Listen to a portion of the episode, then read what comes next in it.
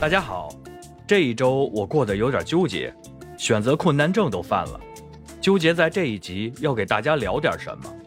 我本身想给大家聊聊怎么做工程模板，方便创建工程，还想给大家聊聊怎么做快捷键，让大家音频处理的时候更加快速便捷。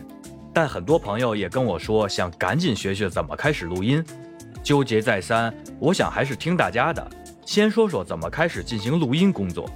咱们也互动一下，下一期的内容是说工程模板还是快捷键？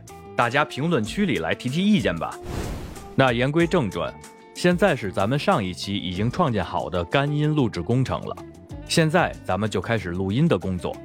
我还是按照我个人的习惯来操作，大家有问题可以在评论区里留言，我会一一回复的。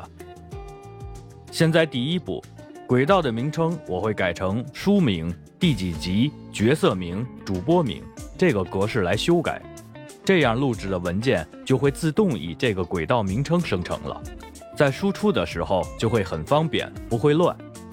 然后把这个轨道的输入修改成单声道 input 一。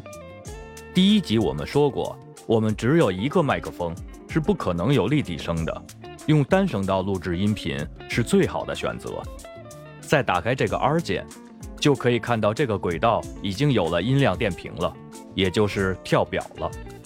好了，现在我们就可以开始进行录音了。用快捷键 Shift 加空格就可以开始录音了。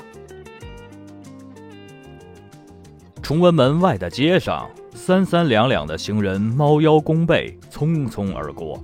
街两旁的店铺也是很静，偶有一两个酒幌子在风中摇摆。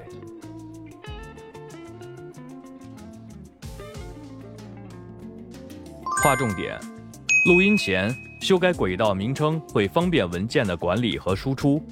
输入开启单声道，打开 R 键，就可以进行音频录制了。